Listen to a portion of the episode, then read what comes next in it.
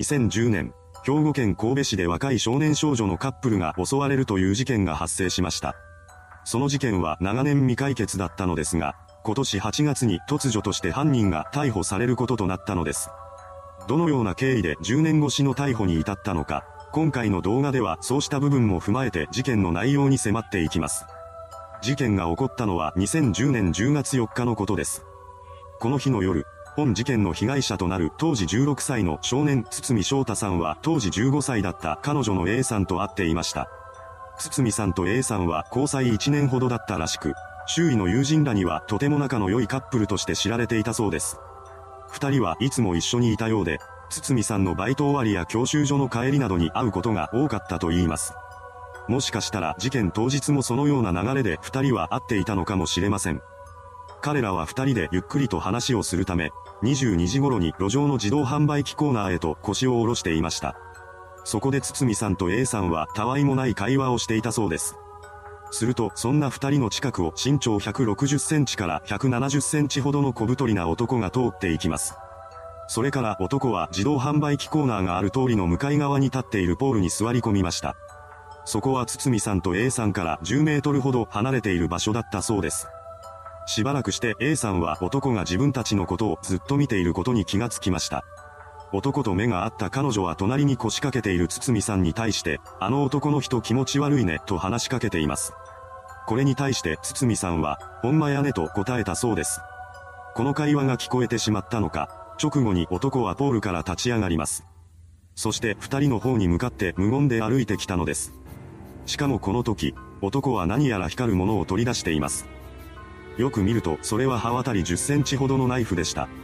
そのことに気がついた二人は命の危険を感じて立ち上がります。そして堤さんは A さんに、逃げろと叫んだのです。これを聞いた彼女は必死に走り出します。ですが、堤さんは走り出そうとしませんでした。彼はその場に残り、男が A さんを追うのを食い止めようとしていたのです。そんな堤さんにナイフを構えた男が襲いかかってきます。二人は揉み合いになりながら争い出しました。その中で男は堤さんの頭を刺そうとします。堤さんはこの攻撃を何とか回避しました。しかし相手はナイフを持った男です。普通に戦っても勝てるはずがありません。結局彼は体中を刺されてしまったのです。一方、現場から逃げ出した A さんは男と堤さんの姿が見えなくなってから友人に連絡を入れています。この連絡により、彼女の元に友人が駆けつけてきてくれたそうです。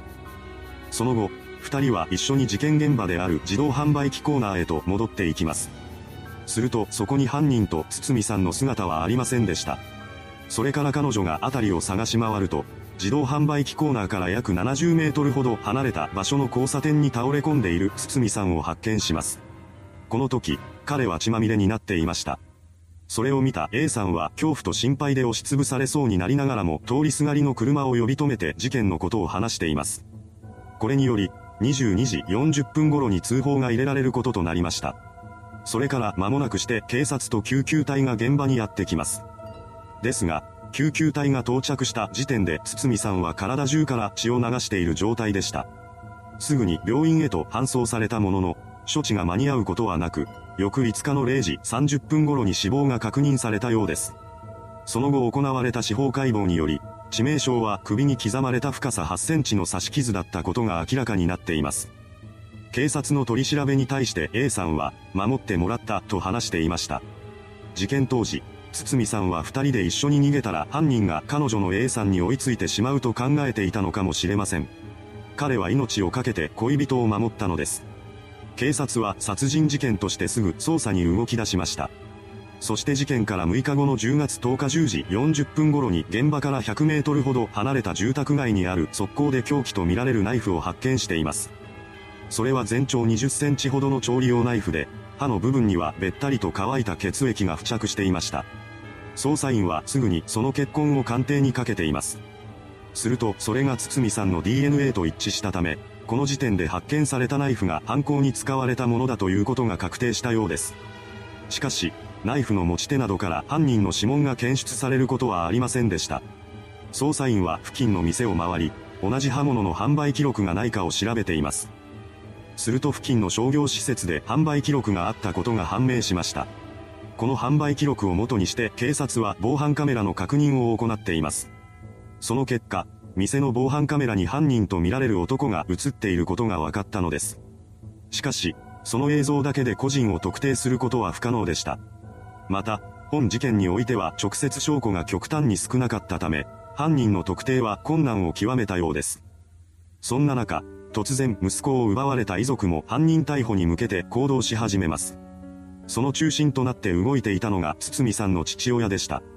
彼は30代で起業してからは電気工事の仕事をしながら家族の生活を支えていたようです。そんな日々の中で父親は生前の堤さんを仕事の現場に連れて行っています。そこで彼が息子に将来の話を尋ねてみると、堤さんは、俺、おとんの仕事ついでええのと答えたそうなのです。堤さんは家族のために働く父親のことを尊敬していたのでしょう。そのようにして家族との関係が良好だったこともあり、残された遺族のやるせない気持ちは相当なものでした。事件後の両親は犯人に関する情報提供を呼びかける活動に力を注いでいます。その他にも、法律の勉強や講演活動などをしていたそうです。その間、捜査本部は必死になって堤さんの交友関係を調べていました。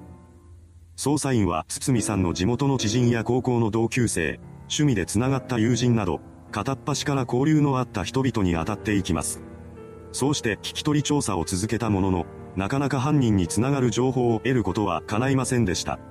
この状況を打開するため、警察庁は事件から約2年後の2012年12月に本事件を捜査特別報奨金制度の対象に指定しています。これは事件解決につながる有力情報を提供した者に対して最高で300万円が支払われるという制度です。それと同時に兵庫県警は A さんの記憶を元にして作成した犯人の似顔絵を公開しました。この効果が絶大で、事件が捜査特別報奨金制度の対象に指定されてからは900件を超える情報が寄せられています。ですが、その中に有力情報と言えるものはほとんどなく、捜査は進展を見せないまま事件から10年が経過してしまいました。これにより、事件は迷宮入りしてしまうのではないかという思いも入り混じるようになっていきます。突如として事件が解決へと動き出したのはちょうどその頃でした。2020年、捜査本部のもとに、疑わしい人物が愛知にいるという情報が入ってきたのです。情報提供者によると、容疑者の男は、人を殺したことがあると話していたとのことでした。しかも、ここで情報提供者は容疑者を名指ししているのです。この情報が有力な手がかりになると考えた捜査本部は名指しされた男を容疑者として捜査を開始します。その中で捜査員は男の DNA 型と事件当時堤さんが着ていた T シャツに付着していた犯人のものと思われる DNA 型との鑑定を行いました。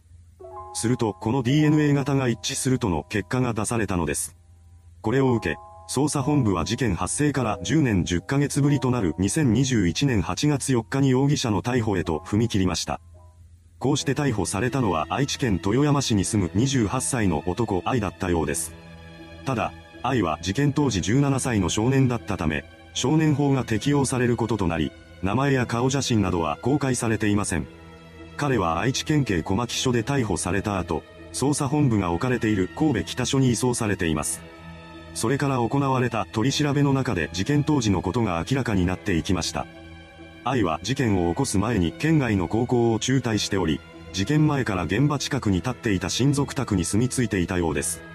そのようにして彼がもともと県外の人間だったこともあり、当初は犯人につながる情報が少なかったのだと思われます。そして事件から数年後に愛はまた別の地へと引っ越していきました。なお、逮捕時には愛知県豊山町で両親と共に暮らしていたそうです。仕事はパート従業員として広報資料の作成や店舗の売上管理などを行っていました。そんな生活を送る中で彼は SNS などを使い、事件への関与を匂わせるような発言をしていたため、情報提供を通じて捜査の手が及ぶこととなったのです。逮捕後、愛は自身にかけられた容疑を認めています。犯行動機については、二人でいるのを見て腹が立ったなどと供述したそうです。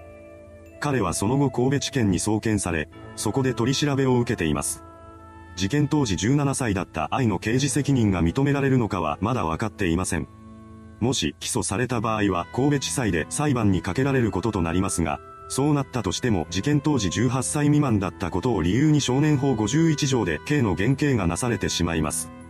いくら事件当時17歳だったとはいえ、10年以上も逃げ続けた末に現在は28歳になっている犯人です。そんな人物にも少年法が適用されることに対して世間からは多くの疑問の声が上がっています。実際、SNS 等でも犯人の名前や顔を公開すべきという発言が広まっているのです。これを受けてか、一部のメディアは犯人の SNS を特定、公開しています。ただ、ここで使われているハンドルネームが本名なのかまではわかりません。いかがでしたでしょうか ?10 年10ヶ月越しに解決した事件。逮捕時犯人は28歳でしたが、事件当時は17歳だったため、少年法は例外なく適用されます。未解決のまま迷宮入りしなかったことだけが唯一の救いです。それではご視聴ありがとうございました。